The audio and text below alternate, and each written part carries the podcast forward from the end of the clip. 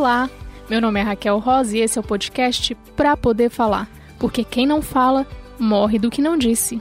Seu podcast de notícias variadas com aquele toque de humor.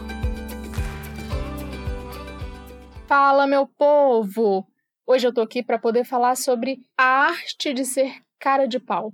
Mas esquece tudo que você já ouviu falar sobre o termo, porque aqui, cara de pau não é um termo pejorativo está diretamente ligado com a coragem e, eu diria, que autoconfiança. E já começo dizendo que ser cara de pau está longe de ser inconveniente. Muito pelo contrário, o bom senso é indispensável.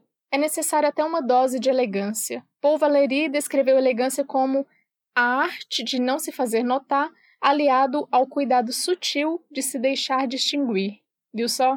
Eu tô tão cara de pau que até aderi à cafonice de fazer citação no meio da fala. Mas é isso mesmo.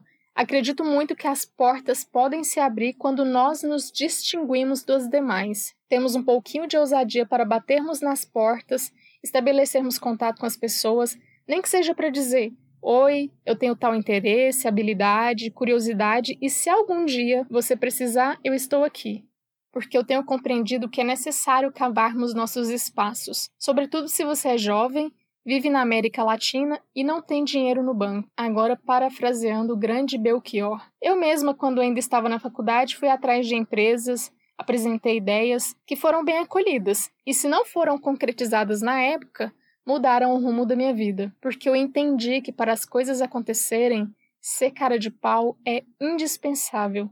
Sabe aquela frase, o não você já tem? Normalmente a gente ganha mais um não, fica com dois, e nesse caso o saldo é negativo, mas o valor da dúvida é muito mais caro. Então eu acho que ser cara de pau vale a pena. Bom, mas esse podcast não se baseia em achismos, e sim num profundo e seleto conteúdo cultural. Por isso eu trouxe aqui a notícia da vez.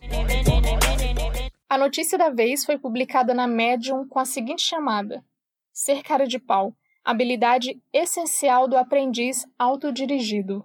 Longe de equivaler a alguém mau caráter ou mentiroso, o que é preciso enfatizar é que a habilidade de ser cara de pau, sim, habilidade, é um dos fundamentos da aprendizagem autônoma. Vejamos por quê. Você já foi a um evento e ficou morrendo de vontade de conversar mais com o palestrante, conhecer mais sobre as ideias dele, escavar até o fundo a referência naquele assunto que te fascina? No entanto, quantas vezes a timidez te venceu e você ficou só na vontade? Ser cara de pau está intimamente relacionado com nossa capacidade de fazer pedidos honestos, vulneráveis, claros e objetivos a outras pessoas. Tem a ver com a coragem de nos expor. A história do surgimento da palavra cara de pau é curiosa. Tem a ver com as carrancas, máscaras de madeira de fisionomia sombria, que eram colocadas nos barcos para afugentar maus espíritos e abençoar as travessias, uma espécie de amuleto das navegações, portanto, necessário para lembrar aos marinheiros da coragem indispensável à viagem. Eu achei esse texto demais. Eu fiquei lendo um monte de coisas sobre o tema para poder falar aqui, mas nesse texto o cara foi muito assertivo. Porque eu acho que é isso. Ser cara de pau para mim também está muito relacionado com a nossa capacidade de fazer pedidos, de expor nossos desejos por mais incerteza e insegurança que isso possa nos trazer. É preciso arriscar, sem ser inconveniente, claro. No começo do texto eu me lembrei de uma entrevista que fiz lá no tempo da faculdade com um cara que era referência nas artes, e é até hoje. Na época ele morava na Holanda, mas ia passar um tempo aqui em Goiânia e eu consegui agendar a entrevista com ele. E ele foi super aberto. Já percebeu que nós temos o costume de colocar as pessoas em pedestais? Os transformamos nos intocáveis, sendo que muitas vezes as pessoas são mais acessíveis do que imaginamos. Na verdade, eu fiz a entrevista me tremendo toda mas de costume, segurei a onda e foi super legal. Claro que às vezes você pode encontrar pessoas péssimas, que além de não agregarem, te desmotiva.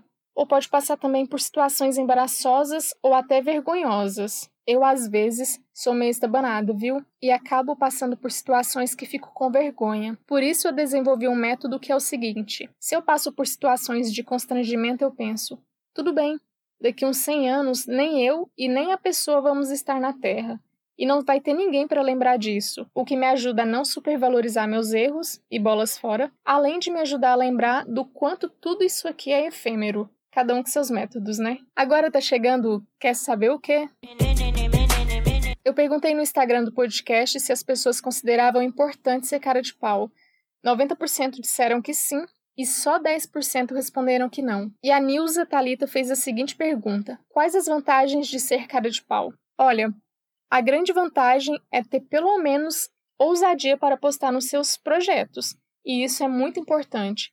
Tem um ditado popular super válido que é: quem não chora não mama. É exatamente isso. Se nós não arrumamos um jeito para demonstrar nossos desejos, fica difícil. E nada como um pouquinho de cara de pau para dar aquele empurrãozinho, né? Abraço, Nilza. E agora chegou a vez da audiência mostrar sua história sobre o tema, então deixa eu mostrar. Hoje quem vai falar é o Marcelo Santoro. E aí, Marcelo, conta tudo. Então, sobre essa questão de ser cara de pau, provavelmente eu seja a segunda melhor pessoa do mundo para falar sobre. Por quê? Inicialmente, eu preciso explicar que eu sou carioca e minha família se mudou para o interior de São Paulo. Eu saí de casa muito cedo e precisei ser muito cara de pau para sobreviver. Mas Marcelo, quem que é a primeira pessoa então? Com certeza é a minha esposa. Belo dia estou eu na praia, em Copacabana, com os meus amigos. Eu tinha um cabelão no meio das costas, né? Eu usava um penteado de coque. E me passa uma menina, nitidamente não era do Rio de Janeiro, olhou dentro da minha cara e falou: Que vontade de hidratar esse cabelo. Pois é, essa foi a cantada que ela me deu. Que vontade de hidratar esse cabelo. Eu comecei a rir e depois deu certo, né? Porque tem três anos que ela me trouxe para Goiânia, continuo hidratando meu cabelo e hoje a gente já tem até um filho de dois aninhos. Essa foi a melhor história. Eu não esperava menos de você, viu, Marcelo? Que linda história de amor, né, gente? com a cantada mais cara de pau de todas. Eu lembrei de uma música, vou soltar aqui, ó. Cara de pau, eita amor, cara de pau.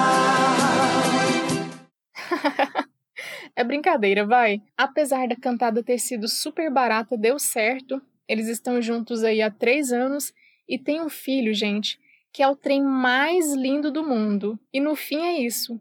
Ser cara de pau pode ajudar a trazer senso de urgência.